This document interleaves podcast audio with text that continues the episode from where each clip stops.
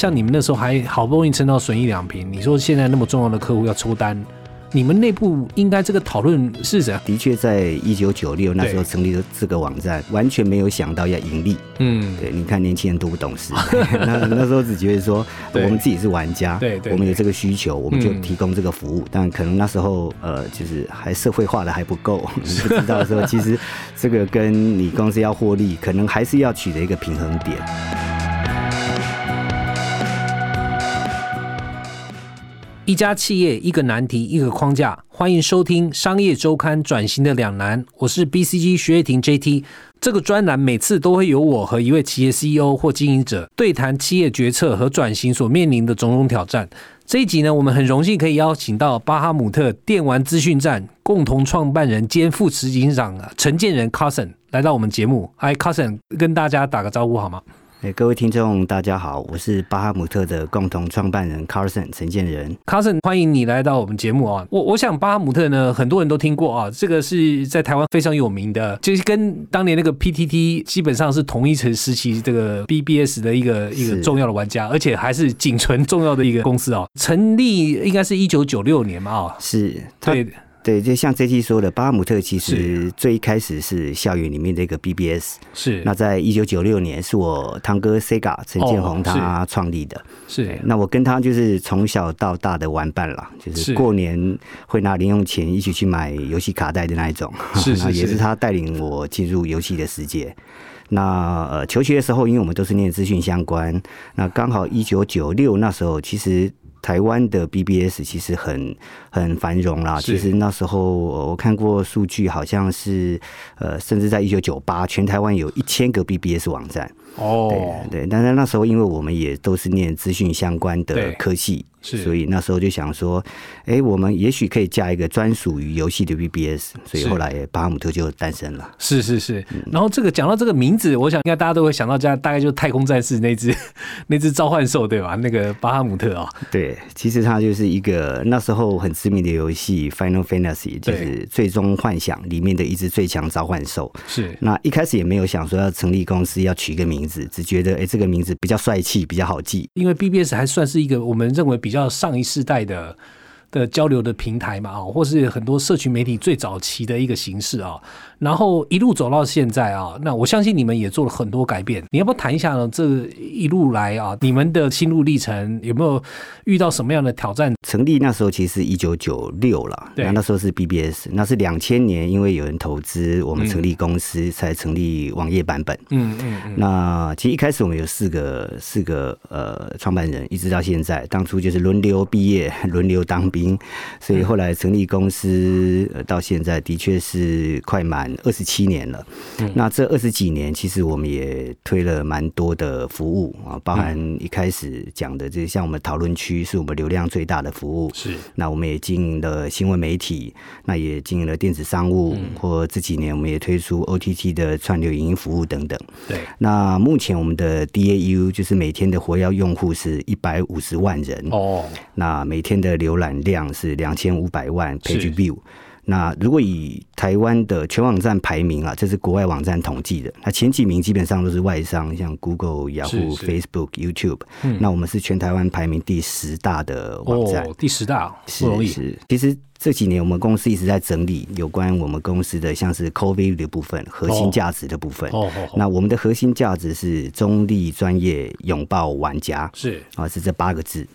那作为一个社群，我觉得我们一定要中立，这个是从我们创业第一天到现在，我们就一直坚持的。对。那举例来说，呃，像是我们的讨论区有很多的讨论版，是。那每一个游戏也许都有他自己的看板。嗯。那我们从创业的第一天，哦，应该是说架站的第一天，对，我们就设定好这些讨论版的版主是严格禁止游戏厂商来进驻、来担任这个职务的。嗯。对，因为只有这样才能够让这个板上的讨论能够呃真的很公正。是。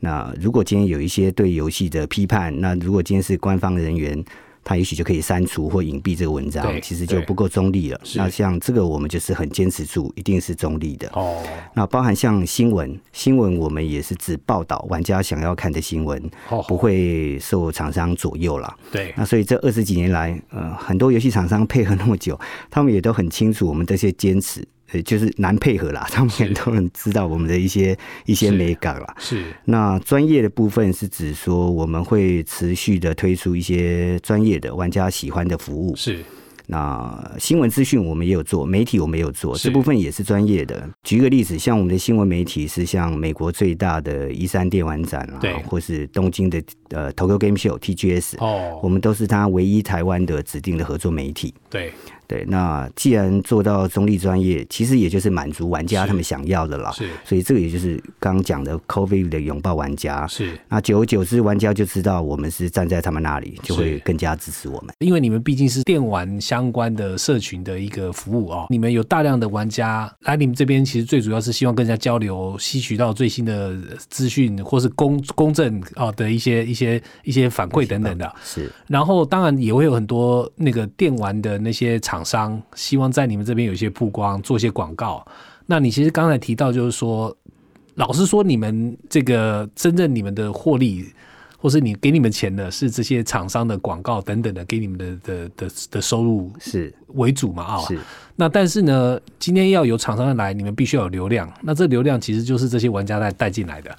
所以你们当初做了一个很重要的决定，就是你们要让这个平台变成是一个以玩家为主的平台。是所以拥抱玩家，因为是以玩家为主，所以上面的一些不管是讨论好或是报道，尽量要是中立的，而不是去讲厂商想听的话。所以哪个游戏真的不好玩，有人在上面批评，你们会允许这个事情发生，呃，我们会不会把它拿掉。我们会允许。对其实呃，可以举一个比较是。呃实际血淋淋的例子。是。啊 在公司营运初期的时候，就曾经发生过这样的状况，哦就是呃有某一位玩家在某一个游戏讨论版张贴某一个游戏的的缺点，对。但是他并不是谩骂啦，他的确是呃有很清楚的说明，他觉得这个游戏的缺点在哪边。是是是，那这时候呢，我们就接到电话了，因为我们的业务的客户，业务部这边就有大的这个品牌客户就打来说，希望我们删除掉这篇文章。哦，对，那那时候我们觉得就是呃，core value 嘛，就是我们希望中立专业拥抱玩家，所以我们不希望删除这篇文章。是。那就后来得到的回应就是，这个厂商把他的年约的 Q 整个抽走。哦，那其实那时候公司刚创立，那时候其实当月我记得才刚刚做到损益两平而已。是那一抽走，我们就掉了三分之一哦的的营收。是对，但从那一次我们还是撑过来了，嗯所以其实我们一直觉得这一点还是很重要的，我们也坚持哦这一点一直到现在。哦，哎、其实我很挺好奇你们当初的讨论的一些过程啊、理想还是要兼顾面包嘛。是那尤其是像你们那时候还好不容易撑到损益两平，你说现在那么重要的客户要抽单，你们内部应该这个讨论是怎样？是很简单的，就是你跟 Sega 反正想想啊，这没什么好讨论的，就是给他抽吧？还是说其实你们内部有 struggle 过？的确，在一九九六那时候成立了这个网站，完全没有想到要盈利。嗯，对，你看年轻人多不懂事，那那时候只觉得说我们自己是玩家，对对对。我们有这个需求，我们就嗯。提供这个服务，加上我们的所学也是嗯。系统相关的，是是是，对，那那时候就觉得说，哎、我们这样的经营的方向是对的，也许我们的客户或厂商应该也可以认同。嗯，但可能那时候，呃，就是还社会化的还不够，你 不知道说，其实这个跟你公司要获利，可能还是要取得一个平衡点。是那的确在那时候内部做过蛮多讨论的啦，但其实后来思考了一下，就是我们觉得如果说因为这样而这个中心思想有些偏移了，对以后一定会有很大的影响。嗯，所以那时候其实还是撑过来了。嗯那我觉得那是一个我们蛮常举的例子，创业对刚开始就遇到的。那加上后面其实有很多类似的例子。是那其实久而久之，就像我刚刚说的，游戏厂商其实也都很知道，嗯呃，巴哈姆特的一些坚持。对那呃比较多的反而会是第一次接触的，像偶尔会有一些国外的游戏客户来信，哦，就直接会问到说，哎、你们的新闻怎么买？那怎么样才可以上你们的头条、哦或者上你们的排行榜第一名？哦对，那我们就会跟他说明说，哎、我们的排行榜、我们的新闻都是不置入的。对，那等大部分的客户其实不太相信，他们会一直问。哦 对，那这个就是我们的业务同仁很辛苦了，就要跟他去说明说，其实这不是我们贩售的项目了。嗯，对，那这个久而久之啦，我想厂商也都大概了解我们的做法，就是这样。嗯了解了解，就是两位创办人，反正呢很有热情，觉得这个拥抱玩家是应该的，拥护这个你们自己的核心价值是应该的。等到公司慢慢有一定的规模哈，一定的员工数哦，你们现在应该也呃是七七十五个人吗？还是八十人？哦，八十人的是吧？是对。那那个等到慢慢你有呃，就是比较相对稳定的营收，一定的规模，那这个时候其实你要顾虑的东西可能。不不一定只有你们当初的这个创业的热情跟初衷嘛？是你们到后来还是一样遇到这种事情，只要跟核心价值观抵触的，你们还是很。很果断的就就就就放弃那机会吗？还是就是说你们内部有设立了一个什么样的机制，去好好的去思考这个事情到底长期对公司好或不好？像刚举的这个例子，其实是比较好判断，因为创业我们就这样做了。但有一些例子会的确在这几年间也会反复的再拿出来讨论。对，呃，举个例子来说好了，像是我们公司二零零零年到二零一零年，其实那是台湾的线上游戏最繁荣的时候。对，那时候其实有一种。种市场模式就是呃做虚拟道具交易、虚拟宝物交易、虚宝交易，是是是，对。那这个市场其实是蛮大的，是。那其实很多人建议我们应该要投入这个市场，对。那的确也有一些网站在在做这个市场，那我们也都知道，其实成绩也都蛮好的，是。那玩家既然都在我们这，是。那好像由我们来做也是蛮合理的，是。而且你你讲，我刚刚其实也提到蛮多的，我们就是提供给玩家他们想要的服务嘛，对。那有一部分的玩家也会喜欢这样的服务，没错。但其实我们内部反复在讨论这一点的时候，我们在思考这个，因为虚宝交易它毕竟是虚拟道具跟金钱比较画上等号的一个服务了。那时候我们内部就在思考说，我们是不是真的该做这样的服务？对，因为以我们自己而言，我们自己也都是玩家出身，是，我们会觉得，呃，玩游戏的本身就是呃，play for fun。对，那你今天如果因为某一些商业利益，呃，有一些利益而去。玩这个游戏，我们怕游戏的本质会会被曲解。嗯，那也不是所有的玩家都喜欢这样的东西。对，所以我我印象中那时候我们还在首页的。呃，左下方开了一个问卷，做一个不记名的投票。那的确，大部分的玩家他们会希望玩游戏就是玩游戏，是那不希望说他今天玩的这个道具就是可以拿去卖钱，或者是某一个玩家花了很多钱买了一个比他更厉害的道具。对，所以我们后来这个服务就一直讨论过很多次，但我们一直没有去进入这个市场。那我想这也是一个我们觉得如果去经营它，可能会影响到现在社群的氛围。对。但也许它是可以短期获利的，但我们的后来讨论过后，我们觉得还是不去经营它，这也是一个例子。了解了，哎，这个其实我我听起来很有意思哦，因为一开始您说“拥抱玩家”四个字嘛，那可是呢，现在听起来你不完全这个，只是玩家想要什么你就做什么，对，可能要改一下口碑的，没有拥抱，或是应该这样讲，不是，或是应该这样讲，就是说，同样是拥抱玩家，但是其实你们有一个更深层的一个想法，就是说，哎，你刚才讲到 play for fun 嘛，就玩家今天来玩游戏是为了饭的。right？那你如果你去搞那个什么虚宝交易，其实有很多时候听说这个到后来很多玩家花了太多钱啊，然后一点都不犯的。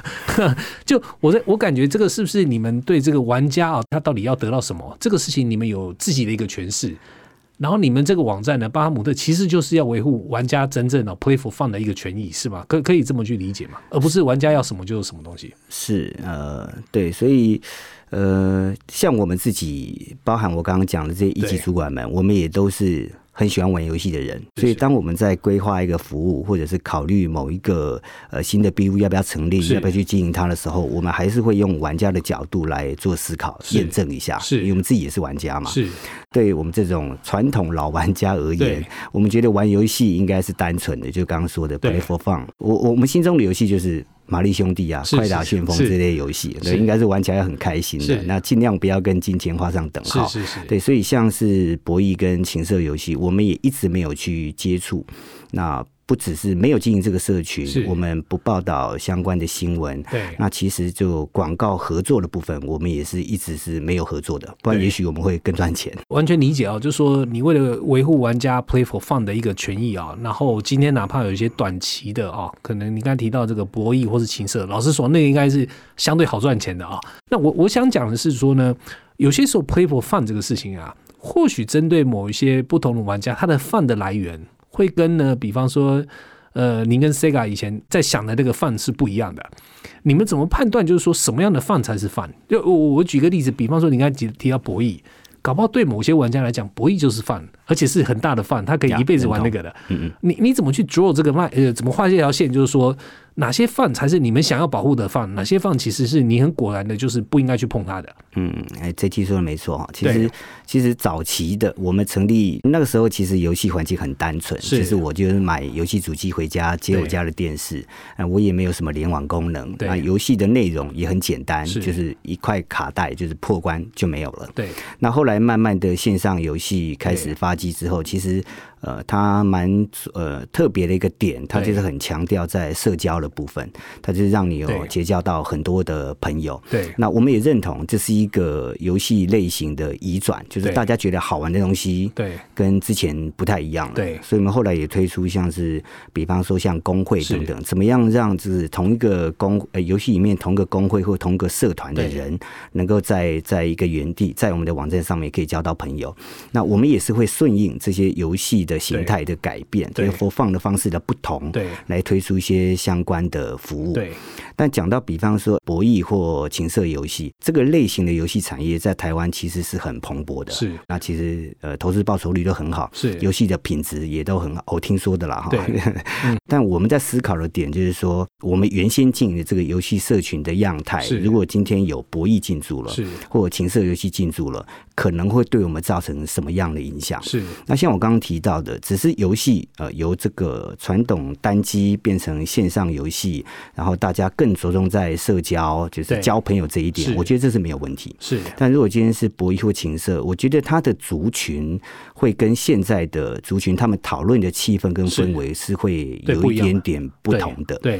那也不瞒您说，其实同事间在去年底在公司内部在做这个意见的时候，其实有很多同事建议说，其实我们还是可以去经营这个情色游戏的社群。是啊，那我们内部也讨论过了，然后我也跟全公司的人说明啊，为什么巴哈姆特没有去经营这个社群？那想象这个讨论区里面的文章，如果今天是有博弈或情色的成分在里面的时候，我们会觉得那个气氛是跟现有的玩家是会有一些些区隔的。对，举例来说，我们今天接受了情色游戏的这个这个社群了，那我们上了这些新闻，啊，站上有一些这个情色游戏相关介绍的图片，是那我们原有的这些大品牌的游戏厂商客户，在他们的广告预算投放上，他们会不会就会有考量？哦，对，这也是一个我们直接，如果今天真的要做，我们得要去面临跟面对的问题。那我就还是挺好奇，就是说这个线啊，我刚才一直提到这个线怎么去画这个事情哦。当然听起来就是说，呃，你刚才考虑的。呃，这样已经不只是这个既有玩家族群了，包括呢，这既有的这些厂商也在旁边看。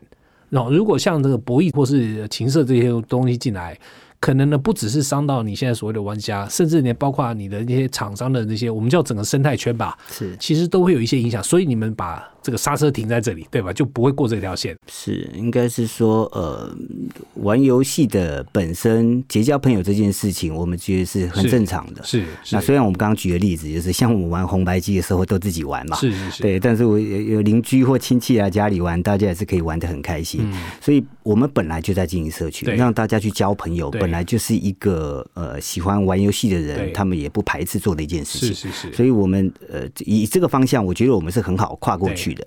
那在这之中，其实游戏的类型从创业到现在，其实真的做了蛮多次的改变，像是 console game 电视游乐器的时期，呃 PC game 的时期，线上游戏，后来有一个阶段变成网页游戏，就是开心农场那个阶段。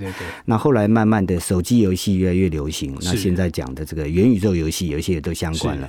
那其实它的样态都有一点点的不同。是。那我我们的判断是说，这个只要是呃为了娱乐大家在玩，那它相对的。没有背离当初玩游戏大家这些初衷，我想都是没有问题的。了解。那所以刚讲了几个例子，就是说我们会比较小心谨慎，在如果今天游戏跟现金太过连结的话，那它可能会有一些我们需要去担心的潜在的问题可能会发生。对。那情色游戏也是，就是刚刚提到类似这个品牌客户会在意，那为什么他们会在意？那因为他们的认为可能呃跟这个，我觉得多少还是跟社会观感会有一些牵连了。那这个部分。我们还是要呃谨慎一点点。了解了解，当然这社会观感最终也会影响到这些玩家在你们的网网站上面的一个一个参与度啊等等的啊。是了解了解。哎，那我也好奇问一下啊，您刚提到其实当然娱乐就是玩家的娱乐性质啊，就是这个是你们很想维护的一个核心价值嘛。那但因为娱乐的形式哦，呃，我们必须承认一直在变化，对吧？你如果去看每一个人能，花多少时间在什么样的一个娱乐上面，这个呢，其实就过去这几年变化还挺大的。是，好，从那个可能我举例，像以前大家看电视是一个主要娱乐，那可能有些花比较多时间打电动，对吧？那到呢现在可能更多人花时间，比方说去看那些短视频啊、短影音的那些东西。那你们有没有想过，如果今天哪一天哦，你的玩家啊？娱乐呢，其实这个在电玩上面的比例啊不断下降的话，你们打算怎么这个这怎么应对，或是你的核心价值会不会因为这样有有所改变？哇，嗯，OK，这个 JD 果然是专业，的确是讲到了，也是我们面临到了一些问题。是，呃，其实我们有思考过，我我们自己的认为，像我刚刚举这个游戏历程的改变，我们自己的观察是，游戏这个娱乐它是。不会消失的，是。呃，它可能就是刚的这些变形，也许以后对。是在呃元宇宙的世界里面玩游戏，那它毕竟还是游戏，只是它的形态在一直做改变。但是呢，呃，人的可以去体验娱乐跟休闲的时间是有限的。对。对，这个也是我们面目前面临到的难题，就是说，当大家在我们在呃，当我们呃刚开始成立的时候，那时候网络还没有这么。蓬勃发展，还没有那么多的呃 social media 让大家做选择。是，但现在不是。现在纵使是我们知道很多在玩游戏的人，这些人都还是存在的。对，他们也有的确也有这收集收集游戏情报跟讨论游戏的需求。对，但是他如果下班后、下课后的时间都被其他的这些社交媒体又占据掉了，是，那他还会使用我们的服务吗？是对，所以我们在竞争的，等于是说，我们现在其实不是在跟。其他的游戏社群来做竞争，是我们现在竞争其实是跟其他的这些比较大型的这些社交平台来做竞争。是那 Cousin，我也好奇想请问一下，你们客户会不会有老化的问题？对，呃，会员会有老化的问题。对，有这边要面临到的挑战就是这些年轻族群他们获取资讯的方式是不是跟我们那个时代是一样的？对，我觉得这个是我们一直内部常常拿出来讨论的点。以前大家会贴一篇长篇的文章。呃，描述这个游戏攻略怎么玩，跟大家做交流。那现在年轻人也许不是，他们也许就是，呃，我我就是直接 Google 我想要的游戏，我到 YouTube 上看一段影片，胜过我去看那一长篇的攻略。他们愿意来呃从影像来吸收资讯，是大过于从这个呃，纵使是整理非常条理清楚的这个文章来来获取资讯。对，那这个是呃族群会有年轻的族群投入，但是年轻族群去获取资讯的方式跟以前不一样，这个是我们会比较担心。也是最近一直在讨论的点。嗯嗯，对，当然我我想这个这个议题大概也不是我们几分钟可以讲得清楚的哦，因为确实啊，这个还不只是你们，你可以想象，几乎所有跟娱乐相关的，大家都在烦恼。这个我我的主要用户时间都被这些新型的娱乐形态啊抢走了，我该怎么样重回啊这个他们的注意力啊？因为我们今天花很多力气去讨论，就是说怎么样在呢这个我们的用户啊。跟呢，可能就是利润吧，或者短期的这个营收上面哦，这个两难取得一个平衡的哦。然后我我想呢，刚才 Carson 呢也讲的很清楚，就是说有你们有一个非常清楚的核心价值哈，就是这个中立、专业、拥抱玩家，是以用户为中心这个想法是绝对没错的。可是呢，用户好，或是你的客户呢，这不是所有人都是你的客户的，你一定有一些所谓的核心的客户。好，这些客户呢，你是真的想要呢保护，或是真的想要我们所谓 prioritize 的。然后呢，你这些客户呢，也不会是呢包山包海，他要干嘛你就帮他干嘛，也不是的，而是呢，可能这个客户呢，你对他一定会有一些核心的，好，我们叫价值主张。好，比方说像我们以巴哈姆特的例子来讲，他就是玩家，就是核心用户。然后呢，他的这个要呃保护的，好，或是这个要要要要优先级的这个价值主张呢？其实就是刚才提到的，比方说不管是娱乐啦、play for fun 这些东西，好，所以这个部分呢的一个一个深化的理解呢，我相信是挺重要的啊。这是第一点。然后呢，第二点，其实我刚才我们在对话的时候，我也发现啊，常常你遇到有冲突的时候，你其实花很多力气去跟你们的团队去做说明，是去做沟通。好，那这个东西其实确实也非常非常重要。呃，尤其是在公司要转型的时候呢。我们发现那些比较好的公司的做法都是呢，他把呃公司的对用户为中心核心价值，他把它阐述清楚哈。我刚才提到了。阐述清楚以后呢，我们要做什么事情？未来三年呢，比方说呢，我的指标以前呢，我可能只看营收，只看利润，好，只看用户数。可是现在，对不起，不止了。我为了用户为中心，我可能多加了好，比方我们讲的客户满意度啦，好，或是我们常用的这个所谓的 NPS 的指标等等的，把这个事情很清楚的定义出来，然后呢，呃，去说服哦，不管是董事会或投资人说呢，诶，我呢为了这个用户为中心的转型，我可能需要一段时间。这段时间之内，我可能需要做多少的投资？但是这些投资呢，我会让大家看得到我的用户是怎么样有效的回升，而且甚至呢，在我们身上花的钱是越来越多。好，这里面可能包括客户满意度或者 NPS 的提升啊，包括每一个客户呢，在我们这边的这个这个花的我们叫 UP 值啊的提升等等的。好，那我想，呃，这个这个以用户为中心呢，这个事情呢，我相信是可以呢比较有效率来管理的啊。我想，巴姆特成长到现在了，我们刚才也提到，就是说你未来可能会遇到了一个一些潜在的挑战哦，包括就是说玩电玩的人，他可能玩的游戏形态会不断的进化，是有可能他今天甚至就不一定玩游戏等等的。那呃，你有没有办法想象，就是说你们的核心价值啊，五年后、十年后，是不是还是有办法保持一样？还是您会觉得，就是说，哎，这个可能是一个五年到十年，我们必须要重新的在思考，我们公司是不是有一个更这个进化的核心价值？这个东西，您觉得是一个很永恒不变，还是觉得这个东西也也也还是有可能会随着时代演进？嗯，虽然我们现在的 core value 很多，像刚提到的，很多都是。呃，遵照从我们从一开始就坚持到现在的了。那我觉得它是一个精神，但实际上我们在讨论这八个字的时候，其实我们也在思考到底要怎么样去用字。是。那我也我我我们自己内部也曾经思考过了，这 core value 是我们坚持的，但也许它也会随着时间来做改变，这是有可能的。是。那举个例子来说好了，像前阵子大家比较常在讲的区块链游戏，就是 GameFi 游戏。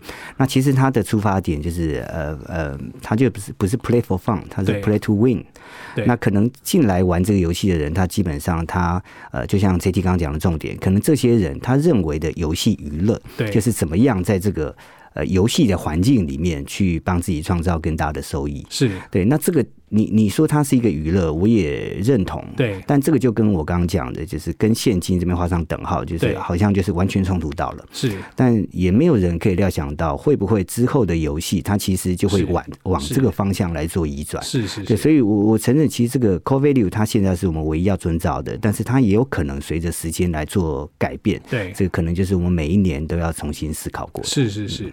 对这个，我我觉得这种想法的一个练习还挺挺有意义的哦。那个，尤其是我我我想，像至少我们观察到了很多公司呢，其实每隔比方说五到十年哦，它其实都会停下来去仔细回去想一想公司的这个我们叫 purpose 啊，目的呢是不是有一定的改变？好，那有些时候呢，其实呃，随着这个时代的演进呢，重新去思考公司的初心啊，或是初衷啊，这个不是不是太坏的事情。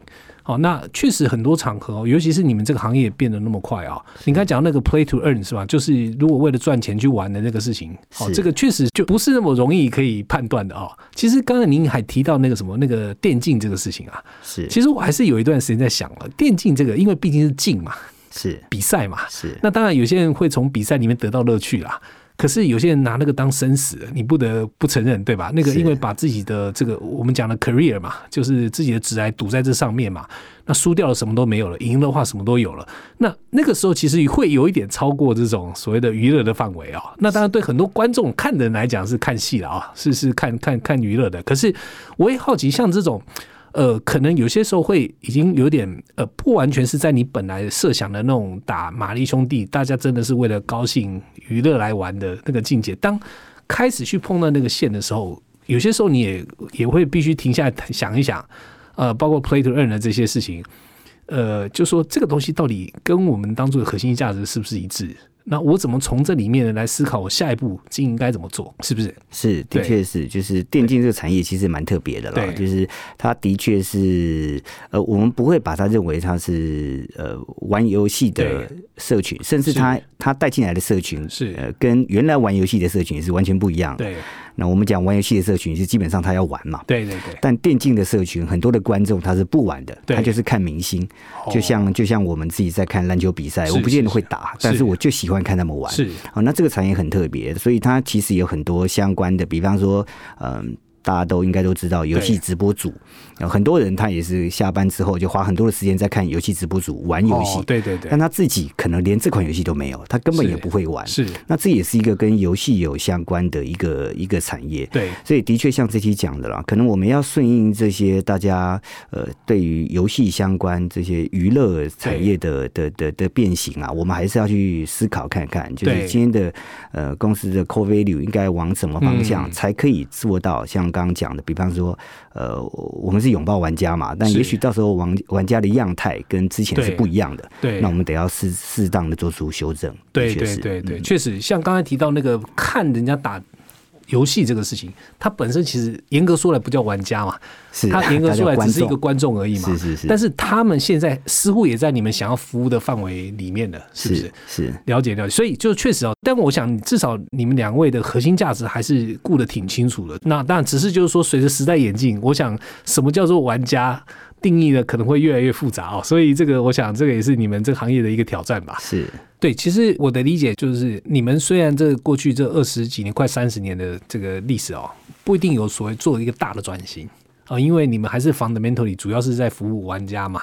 那但是呢，你们加了很多服务，好、包括那个就就甚至最近什么讲到什么二次元的 ACG 是吧？那个相关的领域你们都涉入了。动画风，就是除了对游戏、动画漫画，我们也去接触了。对对对对对对，所以所以你们还是在尝试不同的这个业务，对。然后跟形态嘛。对呃对。真的说要改变是，以前我们很着重在社群面向的经营，是。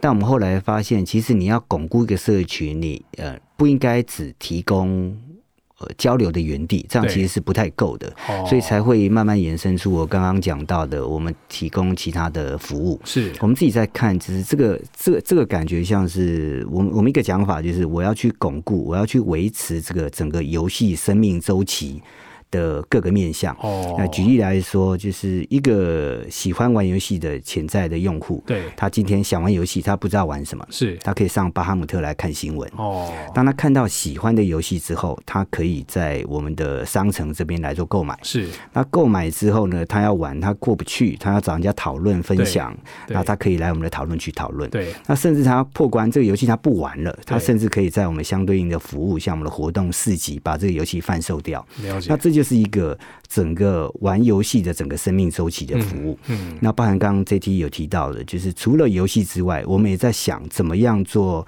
一些变形跟延伸。哦因为游戏这个族群，其实它跟动画、漫画，我们统称叫 ACG。对这个产业族群很多的 IP 是共用的。对那我们也在思考说，哎、其实这个族群是蛮蛮蛮类似的，蛮一致的。那我们是不是也可以经营动画跟漫画这个族群？是所以在八年、八九年前，我们也推出了动画风这个线上的呃专属于动画的影音串流服务。嗯呃，让大家可以在里面找到最齐全的这个品质最好、翻译最好的的这些动画，可以在直接在线上做观看。是那这其实也是满足这个我们讲通称叫 A C G 的这个族群，他们各式各样的需求。是是对，所以呃，可能没有什么太大的改变，但我们回呃回头去细看的时候，其实我们在蛮呃蛮多时候，可能因一些事件、一些原因对，我们就做出一些调整，或推出新的一些小服务功能等等的。对，其实追根究底还是那个所谓的拥抱玩家嘛，因为玩家他也有可能看动画，有可能看漫画。是。